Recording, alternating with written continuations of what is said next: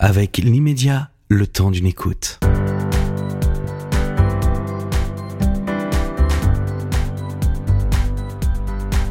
Mesdames, Messieurs, bonjour. Vous écoutez Liberté d'entreprendre, l'émission qui vous donne les clés du succès.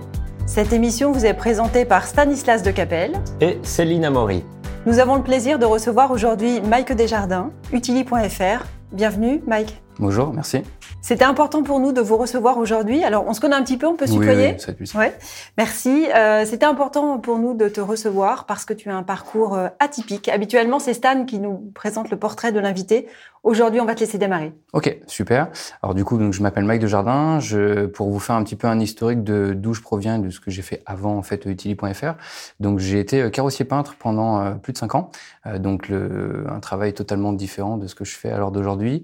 Il y a eu une, une chaîne en fait d'éléments qui se sont mis en place qui a fait que j'ai eu la chance de passer de carrossier peintre à euh, commercial one shot pour une société américaine qui s'appelle Diamond Resort International où euh, mon travail consistait en fait à gérer des équipes de vente en France et sur un support international pour pouvoir en fait accompagner les clients sur de l'achat en fait de prestations immobilières. Et euh, suite à ça, en fait, j'ai été débauché par un grand groupe d'automobiles en fait français pour restructurer donc intégralement une équipe de vente donc de 45 personnes. Euh, donc ça, ça a été un petit peu les prémices de mon parcours pour après naturellement remonter en fait dans l'entrepreneuriat et monter une structure en fait qui maintenant du coup est utili.fr, donc qui est un apporteur d'affaires pour des sociétés de déménagement donc à l'échelle nationale euh, avec une belle courbe de croissance depuis maintenant quelques années. Et justement, euh, comment on passe euh, d'un statut euh, de salarié euh, à euh, un statut d'entrepreneur Qu'est-ce qui a fait euh, que tu t'es lancé dans l'aventure? Alors salarié et en plus de ça euh, ouvrier, petite euh, Mmh. différence qui est Mmh. en plus de ça très très importante parce que donc moi j'ai commencé très jeune, j'ai commencé au travers de l'alternance, donc j'avais 14 ans quand j'ai commencé à travailler. Euh, au bout de cinq ans, euh, j'ai en fait voulu prendre du recul sur en fait ce métier-là parce que il y avait, je trouve, peu de débouchés et aussi tout simplement c'était très très différent de la volonté d'entreprendre que j'avais depuis longtemps. C'est juste en fait un, point de départ pour pouvoir commencer. Et ce, ce switch se fait, je pense, au travers de réflexions personnelles, de se dire où je veux aller, de se définir en fait des objectifs, des buts, et après de voir si on est sur la bonne voie ou pas. En l'occurrence, rester ouvrier n'était pas du tout cohérent pour pouvoir en fait partir sur le développement d'une structure commerciale. Donc j'avais besoin en fait d'intégrer une structure commerciale à part entière. Donc c'est là où Diamond Resort est intervenu avec un management US. Donc euh, tous euh, mes managers venaient justement en l'occurrence du Nevada. Donc c'était assez intéressant d'avoir cette euh, très grosse différence entre un jour, je suis à l'atelier, j'arrête tout, je réfléchis pendant deux, trois mois et je me retrouve dans des salles de vente au milieu de 50 euh, vendeurs US à euh, rentrer dans vraiment une, une mise en place euh, commerciale complexe. Et donc, c'est ça qui m'a vraiment motivé après me définir des buts plus grands. Et l'entrepreneuriat, en fait, a été la suite un petit peu de ça. Et j'ai deux parents qui sont entrepreneurs, donc j'ai aussi en fait cet exemple depuis très longtemps. Ils ont monté plusieurs sociétés qui ont bien marché, ont été pour certaines revendues. Donc c'est vrai que ça m'a donné un, un- un recul en fait euh, pour ça, pour pouvoir commencer. Qu'est-ce qui a été le plus difficile quand tu passes, euh, quand tu es carrossier et tu changes de boîte euh, Mhm. avec une responsabilité tout de suite? Alors, je, je pense que c'est l'inconnu. La petite spécificité, c'est que je suis arrivé à Paris quand j'avais 14 ans. Donc, j'ai quitté le foyer familial, j'ai pris du coup un poste en alternance et j'étais autonome financièrement en fait depuis euh, cet âge-là. Donc, le, le plus difficile, ça a été la zone de flou parce que euh, très jeune, le recul suffisant, on décide en fait d'arrêter une activité qui certes peu rémunératrice, mais qui comblait en fait le besoin du moment. Euh, et je, je pense que le plus dur, ça a été ça. Ça a été de se dire, en étant jeune, en étant dans le flou, il faut quand même que je trouve une direction à suivre et je suis le seul à pouvoir maintenir le cap et à pouvoir en fait y aller. Je pouvais pas en fait avoir d'appui en fait euh, externe par rapport à ça. Je pense que le plus compliqué est là. Il y a beaucoup de primo-entrepreneurs d'ailleurs qui doivent avoir cette difficulté de euh, se retrouver en fait seuls face à leurs réflexions et aux actions qu'ils doivent mettre en place malgré en fait l'obligation de résultat. Ju- Justement, euh, se retrouver seul, il y a quelque chose d'assez euh, euh, marquant euh, dans ton parcours, c'est que tu as intégré euh, la station F, Ouais. euh, qui, euh, euh, pour un certain nombre de nos auditeurs, euh, est soit connu, soit un mythe, soit quelque chose d'un peu flou. Euh, en tout cas, c'est une référence. Euh, c'est un incubateur euh, important euh, en France. Comment tu as fait pour intégrer? Alors, nous, on est arrivé sur le, le premier jet de Station F, vraiment à l'ouverture. Donc, c'est maintenant Station F est plutôt un espace de coworking. C'est un petit peu le- la vision qu'on a. On a toujours en fait des contacts là-bas. On y va toujours régulièrement. Et ça reste très intéressant en fait d'être sur place, sur en fonction de la typologie de business que vous avez. Mais c'est vrai que nous, on était vraiment là-bas au tout début. Donc, il y a eu tout un une mise en place complexe. On est passé en fait des évaluations, rencontrer euh, les, euh, les, les- managers en fait sur place pour pouvoir intégrer en fait euh, les incubateurs. Concrètement, ça se passe comment? C'est Pour pouvoir intégrer Station F? Ouais. Alors, à l'heure d'aujourd'hui, euh, vu que c'est du coworking, c'est beaucoup plus simple. On arrive, on dit bonjour, j'ai besoin d'espace, et s'il y a de l'espace libre, si on a un business qui quand même tourne un minimum, en général, on va trouver facilement en fait de la place. Nous, quand on est arrivé, on était sur une sélection ultra complexe, on était en concurrence avec plein d'autres sociétés pour en fait un nombre de places très limité, et on a été euh, intégré dans euh, l'incubateur de Creative Valley, qui justement en fait nous a permis bah, de rentrer dans Station F et de euh, profiter en fait de l'écosystème de Station F. Donc c'est en soi assez intéressant. Il y a juste une, petite variable qui pourrait intéresser justement les auditeurs, c'est que Station F n'est pas adapté à tous les business. C'est-à-dire que si vous avez par exemple un business B2B SaaS, c'est l'endroit où il faut être. Si c'est de la marketplace, par exemple grand public, ce qui était notre cas, ça peut s'avérer quand même moins intéressant, même si ça reste quand même cohérent d'être sur place au début pour voilà, graviter dans cet écosystème-là. Mais c'est vrai qu'il y a des, une typologie d'entreprise qui a beaucoup plus d'intérêt à être à Station F qu'une autre. Alors pour les auditeurs qui ne connaissent pas Station F, hein, parce que c'est assez technique, euh, c'est dans le monde des startups. Euh, Station F a été créée il y a quelques années par Xavier Niel. Et à l'intérieur de Station F, on, on rencontre des investisseurs, on rencontre des écoles et on rencontre effectivement tout un tas d'entrepreneurs. Donc c'est un écosystème euh, qui se rejoint, qui s'échange des tuyaux, etc. Et pour démarrer, c'est pas mal. Oui. En quoi, toi, ça t'a vraiment permis de démarrer, Mike? Ah, ça nous a. Alors déjà, il y a eu l'effet boom sur l'image parce que c'était l'ouverture de Station F et euh, le, time to market est très important. Et là, on est arrivé au bon moment au niveau de l'ouverture, donc ça a permis en fait de bénéficier voilà d'une- de retombées médiatiques assez euh, conséquentes. Là où ça a été intéressant, c'est justement ce que tu as cité, c'est le fait de pouvoir en fait bénéficier, enfin être très proche d'autres entrepreneurs, donc à différents stades en plus euh, d'activité. Donc c'est ça qui était vraiment formateur. Et donc du coup, oui, on a pu échanger, se faire un carnet sur place et vraiment gagner du temps aussi sur des erreurs que on aurait pu faire et au travers de discussions avec d'autres entrepreneurs qu'on a compris du coup qu'on n'a pas faites. Donc ça, c'était vraiment intéressant et que ce soit Station F ou tout autre incubateur, pour les primo-entrepreneurs, il y a un intérêt à justement être incubé à un endroit ou en tout cas être dans un écosystème qui rencontre les mêmes problématiques, même si c'est pas les mêmes business, un entrepreneur a significativement les mêmes problèmes au quotidien. Alors, je remarque, tu dis on. Euh, Vous avez créé Oui. euh, Utili à plusieurs. Tout à fait. Alors, en, en effet, moi, je suis, je suis plus la personne qui va être dans les médias par rapport à mes associés, ce qui est volontaire, parce que c'est- quelque chose où il ne veut pas forcément intervenir. Mais on est trois euh, associés cofondateurs. Donc, mes deux associés sont Pierrick Doro et euh, Mathieu euh, Poulain, qui sont en fait deux développeurs informatiques qui euh, m'ont aidé à structurer en fait toute la partie tech euh, de la plateforme. Utili.fr, c'est en, en apparence un site internet assez simple. En fait, derrière, c'est extrêmement complexe. C'est toute une boîte tech où on a euh, différentes applications, on a 50 algorithmes à titre de comparaison. Euh, voilà, donc il y, y a un gros sujet en fait euh, technique dans euh, dans la plateforme et mes associés sont là depuis le départ. Euh, donc là, on est une dizaine maintenant, mais c'est vrai que sur les associés, on est trois associés fondateurs. Au début, alors, tu, tu vous rentrez à la station F. Ouais. Euh, vous avez quoi comme moyen C'est-à-dire financier Vous avez déjà de l'argent Vous avez emprunté Co- Comment vous avez démarré euh, votre euh, Alors, on, on a démarré vraiment avec euh, très peu, donc déjà avec nos apports personnels. Euh, je- la France est un, est un très bon terreau pour monter une entreprise sur le côté financier. On peut arriver avec très peu de moyens, mais travailler avec différents organismes qui vont permettre en fait de créer une assise financière. lesquels Nous, euh, Alors justement, nous, ce qu'on a fait, c'est qu'on a intégré Station F pour pouvoir justement euh, être dans un incubateur, donc Creative Valley, qui Mhm. nous a permis en fait de rentrer sur d'autres réseaux d'entrepreneurs. Et nous, en fait, depuis le tout début, bien avant Station F, depuis la création de, de la structure, on a toujours été en fait accompagné par Réseau Entreprendre, par Wilco et par France Active, qui sont en fait les trois principaux euh, réseaux euh, d'entrepreneurs euh, en France. Et c'est vrai que ça, c'est un, un, un très très gros sujet tant sur le recul qu'on peut prendre avec les conseils des mentors qu'on va avoir que sur la structuration de la partie financière. Donc, sans rentrer sur, sur l'ultra détail en, termes de, de, monétaire, il y a quand même un intérêt à aller voir, par exemple, Réseau Entreprendre, Wilco et France Active mhm. vont pouvoir en fait financer ben, une structure en cours de création sous certaines conditions de création d'emplois, mhm. d'impact, etc.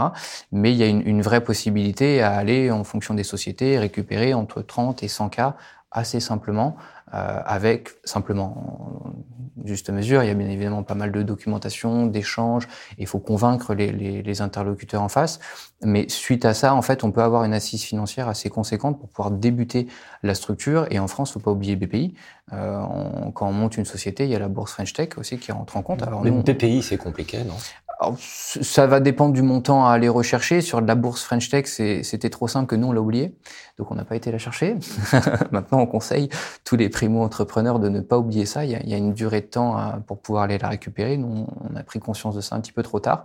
Mais euh, BPI peut être très simple sur des, des bourses French Tech à, à 20-30K et en effet beaucoup plus complexe sur des, des montants euh, plus élevés mais c'est aussi normal parce que c'est du financement public, c'est abondé par la Caisse des dépôts. Donc, il y, a, y, a, aussi une, une obligation, ils n'ont pas d'obligation de résultat, mais ils ont en tout cas une obligation de contrôle sur euh, où ils vont dispatcher le, cet argent. C'est logique que ce soit aussi plus difficile. Qu'est-ce qui a été le plus difficile pour toi en montant euh, Utili?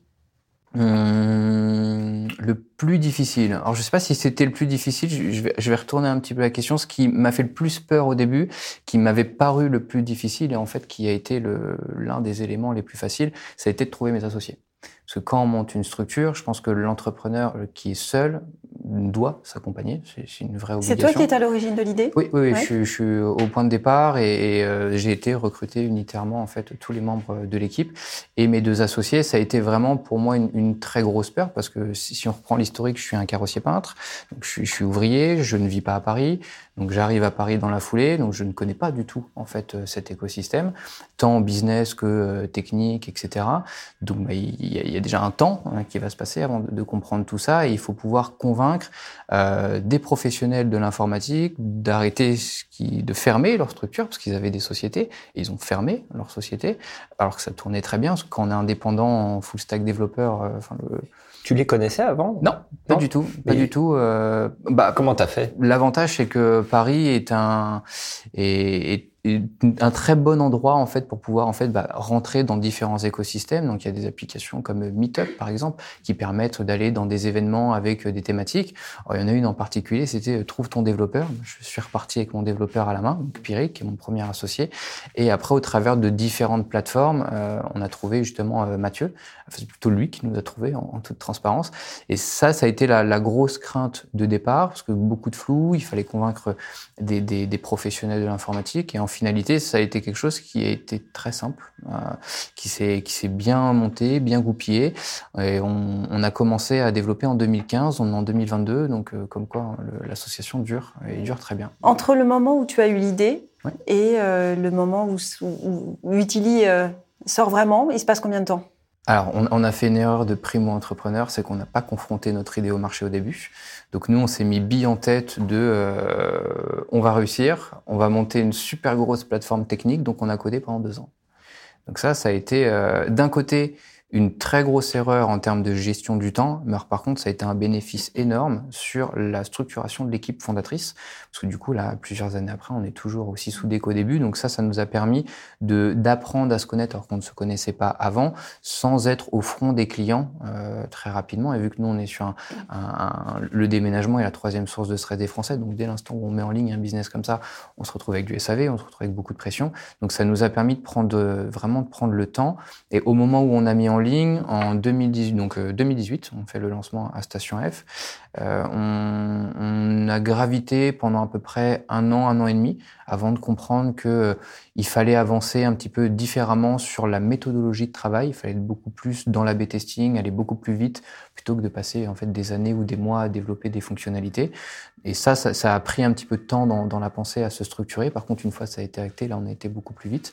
Euh, début 2020, on a fait un pivot euh, complet, fin 2019, début 2020, où là, on, a, on avait une plateforme collaborative. Utili.fr, à la base, est une euh, marketplace entre particuliers pour pouvoir donc faire du déménagement, ce qui était aussi une stratégie pour pouvoir remonter la chaîne de valeur des clients parce qu'on partait d'une clientèle qui était des étudiants pour après progressivement pouvoir en fait changer la cible et itérer sur les cibles. Alors d'aujourd'hui, Itili.fr, il n'y a plus de particuliers du tout, c'est uniquement des déménageurs professionnels et on est sur des déménagements qui sont euh, en soi extrêmement premium ou euh, à l'international, alors toujours sur des budgets aussi accessibles à tout budget.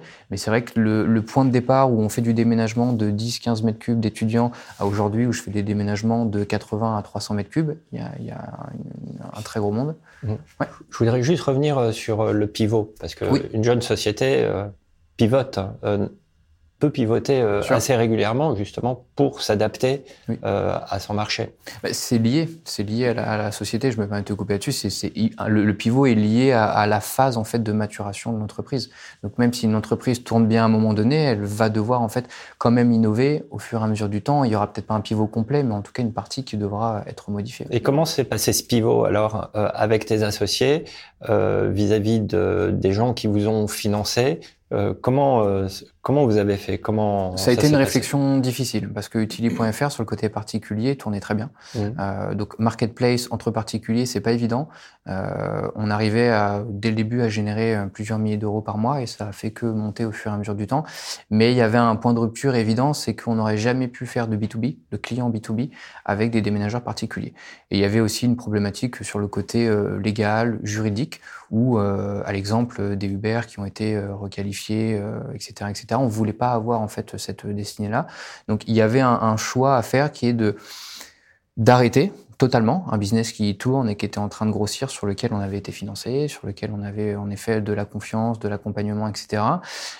Prendre ce risque de euh, restructurer intégralement tant nos partenaires que notre façon d'accompagner le client que de vendre et d'apporter aussi plus de services. Et ça pas été évident comme, euh, comme réflexion. Après, on, je pense que dans tout pivot, il y a une crainte au départ, il y a une réflexion à avoir. Soit on y va, soit on n'y va pas. Maintenant, le côté financier joue aussi beaucoup. Euh, je pense qu'une startup, quand elle commence à avoir, avant d'avoir levé plusieurs millions, il va quand même falloir un petit peu de temps. Donc, ça veut dire que la structure financière est en soi assez fragile sur toutes les, les les débuts de société. Donc, il faut aller vite. Donc, faut trancher. Euh, donc, au bout d'un moment, on a tranché. On s'est dit, OK, on prend le risque quand même. Donc, c'est un risque qu'à payer parce qu'on a plus que, que quadruplé euh, depuis.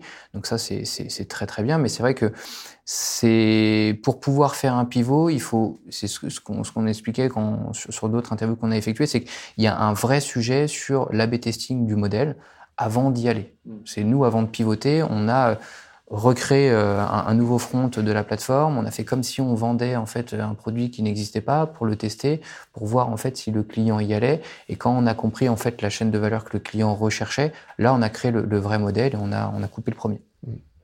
Utili, c'est combien de clients, combien de déménagements par mois, par an? C'est difficile de parler de volume. Euh, je peux pas donner de, de volume précis. Euh, maintenant, sur l'année dernière, c'est plus de 1000 à peu près dans les grandes lignes. Donc c'est plutôt pas mal.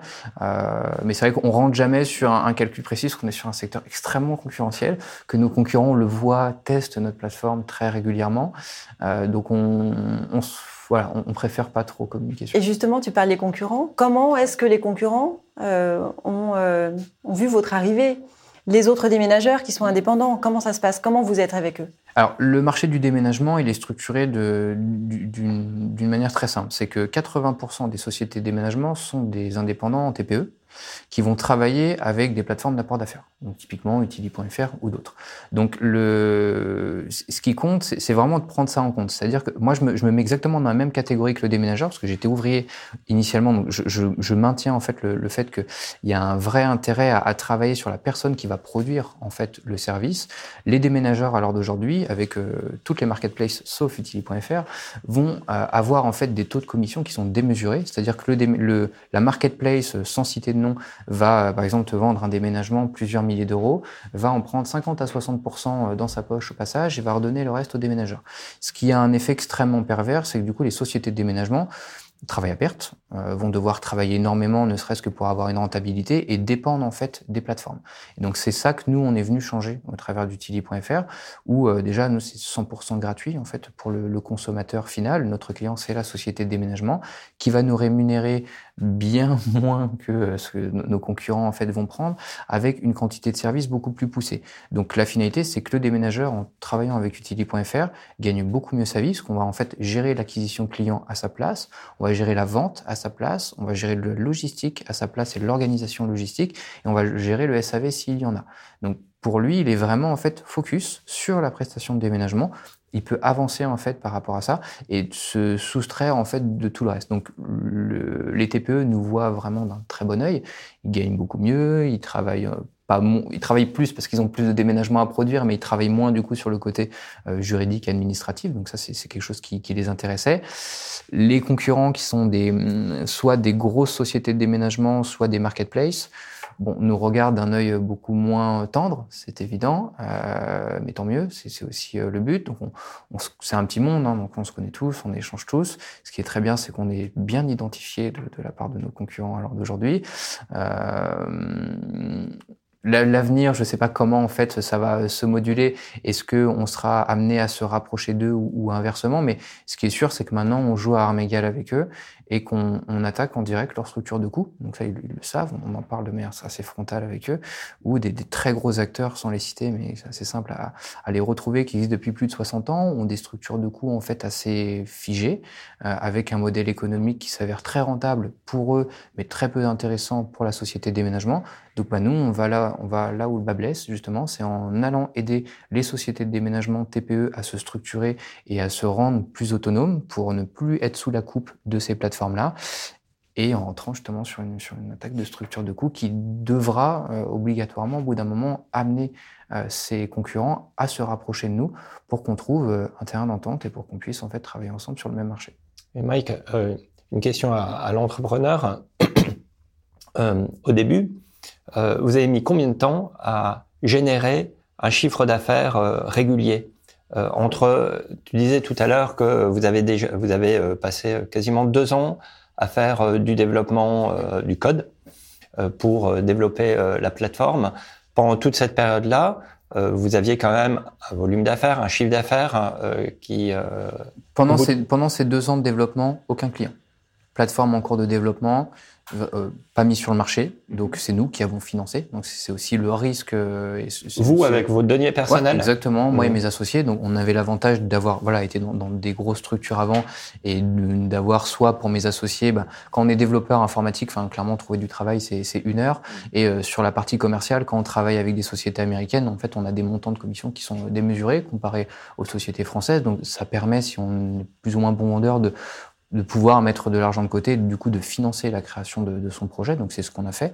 Maintenant c'est un risque aussi euh, personnel. Euh, J'incite pas forcément les primo-entrepreneurs à faire ça, puisque si jamais il y a une erreur qui est faite, ben, ça va être compliqué après de, de pouvoir euh, relever la tête. Euh, donc autant s'accompagner de, de, structures. Donc il y, a, il y, a, deux ans où on ne gagne pas d'argent parce qu'on n'est pas euh, en ligne. Mhm. Par contre, on a cette chance que dès, où, dès l'instant où on a mis en ligne en fait le business, on a travaillé en fait avant l'apport de clients. Euh, donc on fait rencontrer en fait l'offre et la demande assez rapidement. La première vente arrive le premier jour de mise en ligne. Donc ça, c'est une belle chance. Euh, en toute transparence, les premiers mois restent assez bas hein, en termes d'évolution de, chiffre d'affaires, quasiment toute la première année, parce qu'on était sur un panier moyen qui est assez bas. Par contre, la volumétrie explose. Donc ça, c'est ça qui nous nous intéressait. Et le, travail qui est le nôtre, c'est vraiment de travailler sur l'évolution du panier moyen. Euh, donc qui a extrêmement augmenté. On est passé de 200 euros de panier moyen la première année à à peu près 2500 euros à date. Donc il y a une, une mmh. grosse euh, évolution qui, qui s'est faite, mais c'est vrai qu'il y a un travail sur le client qui est fait en amont. Quelles sont les prochaines étapes pour Utili le développement dans le, les régions françaises, donc on a déjà une couverture nationale, mais le but c'est d'être plus implanté en fait dans l'intégralité du territoire. C'est vrai qu'il y a des zones géographiques à l'heure d'aujourd'hui où on ne va pas pouvoir en fait avoir de facilité à trouver en fait des sociétés de déménagement. Donc ça c'est une problématique pour le consommateur final qui du coup bah, se retrouve un peu pieds et poings liés avec des gros acteurs. Donc l'idée, c'est de pouvoir en fait solutionner ça en rentrant vraiment beaucoup plus dans l'implantation euh, des régions et aussi ouvrir euh, Utili.fr sur d'autres secteurs d'activité, parce qu'Utili.fr, on, on, parle beaucoup du déménagement, mais Utili.fr, en fait, c'est une marketplace de l'habitat, donc c'est une société tech qui va apporter en fait toute une chaîne de valeur, parce qu'on n'est pas juste en fait des, on ne trouve pas juste des devis et c'est bien plus complexe que ça. Nous, sur le déménagement, typiquement, on va en fait calculer l'intégralité en fait du, enfin comprendre l'intégralité du besoin client, calculer en fait le volume en visioconférence pour s'adapter un petit peu aux usages actuels. On va rentrer sur techniquement une mise en concurrence au travers d'algorithmes de sociétés de déménagement pour qu'elles puissent en fait correspondre aux clients. Et à partir de là, on va apporter en fait des services de paiement et d'assurance pour avoir une chaîne de valeur complète. Parce que le déménagement avait l'image un petit peu euh, une image un petit peu écorchée. Euh, on a peur des déménageurs, on dit quand je suis derrière le camion, combien ils vont me demander en plus, etc. Et il y a plusieurs métiers qui euh, en fait cette spécificité-là, euh, serrurier, euh, plombier, etc., etc., qui sont tous liés en fait au, même mode de fonctionnement. Et donc les prochaines étapes pour Utili.fr, ça va être de se de structurer l'accompagnement que nous avons pour le consommateur, donc B2C ou B2B, sur des services liés à l'habitat beaucoup plus global pour regrouper en une seule et même marketplace l'intégralité en fait de ces services avec un tiers de confiance neutre. Vous aurez besoin de fonds à nouveau? Je pense que oui. Euh, on a quand même une croissance financière qui nous permettrait de le faire en autofinancement, mais c'est un point de vue euh, stratégique en termes de mise en place.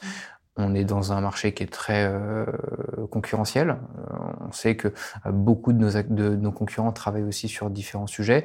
Donc c'est pas celui qui va arriver le plus vite parce que des fois ça, peut être aussi une erreur. Il y a tout intérêt à regarder en fait ce qui est déjà fait pour ne pas faire les mêmes erreurs que des business à venir. Ce qui peut être aussi un, conseil pour des primo entrepreneurs de regarder la, la structuration du, du, marché et d'utiliser en fait ce que les concurrents apportent. Mais oui, on devra rentrer sur une levée de fonds beaucoup plus conséquente pour pouvoir en fait ne serait-ce que structurer fortement la partie technique, parce que même si on est plusieurs sur le, la partie informatique chez nous, c'est des gros projets avec énormément en fait de gestion de data, et ça au bout d'un moment il faut pouvoir le structurer et, euh, et avancer rapidement. Donc on, on pense que d'ici 15 mois on rentrera dans une nouvelle levée de fonds.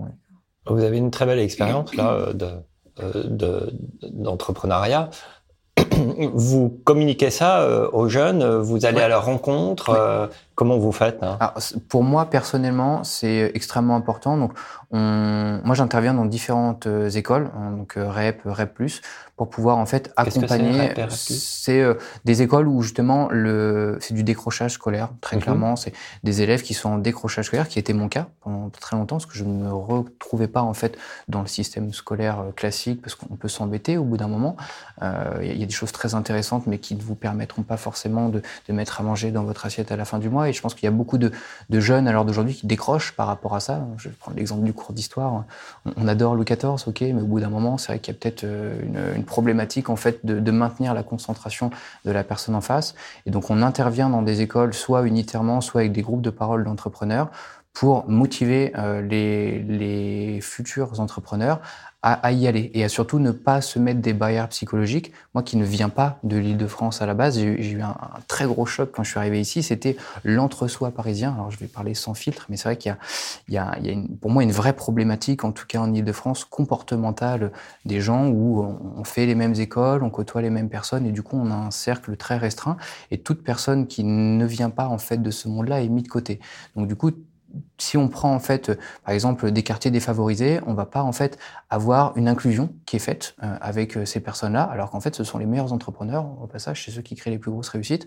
Et donc, l'idée, c'est d'aller les voir, de leur dire, ok, je, je explique totalement mon parcours avec eux. Je viens de là, j'ai fait ça, on en est là, c'est possible, on peut y aller ensemble. Et ça va être vraiment de les accompagner, de se dire, il n'y a pas de barrière. C'est pas parce qu'on vient d'un endroit ou un autre que euh, on peut pas. Moi, je viens d'un village où il y a plus de vaches que d'habitants.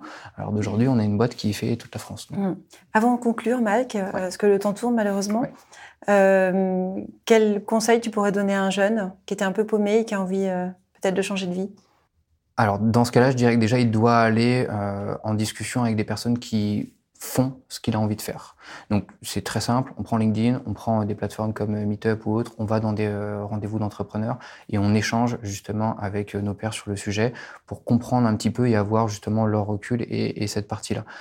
Ensuite, on va vraiment, faut définir ses propres buts personnels. On ne peut pas monter un business si personnellement on a des problématiques, donc faut déjà les régler, parce que sinon ça va avoir un impact sur la gestion du temps. Monter une boîte, c'est complexe. La journée de 8 heures, ça n'existe pas. Donc si on a des, des, problématiques euh, perso, ça va être très très complexe. Donc il faut les, vraiment les, les, paramétrer avant. Et à partir de là, je pense qu'il faut vraiment ne pas avoir peur de parler de son idée. Il y a plein de primo-entrepreneurs qui disent non, j'ai un projet, mais je veux pas en parler, on va me voler l'idée. L'idée, ça vaut rien. Ce qui compte, c'est l'exécution. Et c'est ça, en fait, qui, qui, va compter.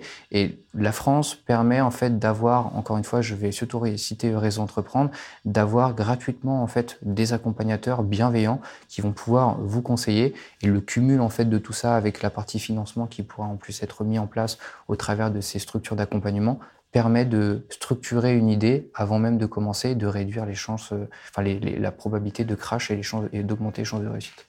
Mike, un grand merci, euh, merci pour cet entretien. Juste avant de finir, une actualité pour Utili euh, Oui, oui. Alors beaucoup, on est en train de recruter. Euh, donc on recherche justement des euh, business développeurs ou sur des, des, développeurs full stack pour nous aider à structurer en fait ce business. Donc il y a des événements qui arrivent un petit peu sur ça prochainement où on pourra en, reparler un petit peu. Un grand merci. J'ai adoré cette, merci euh, cet entretien. Plaisir partagé. Et je vous propose de nous retrouver pour un prochain épisode de Liberté d'entreprendre avec Céline. Merci Mike. Merci et à vous. un nouvel invité. Merci.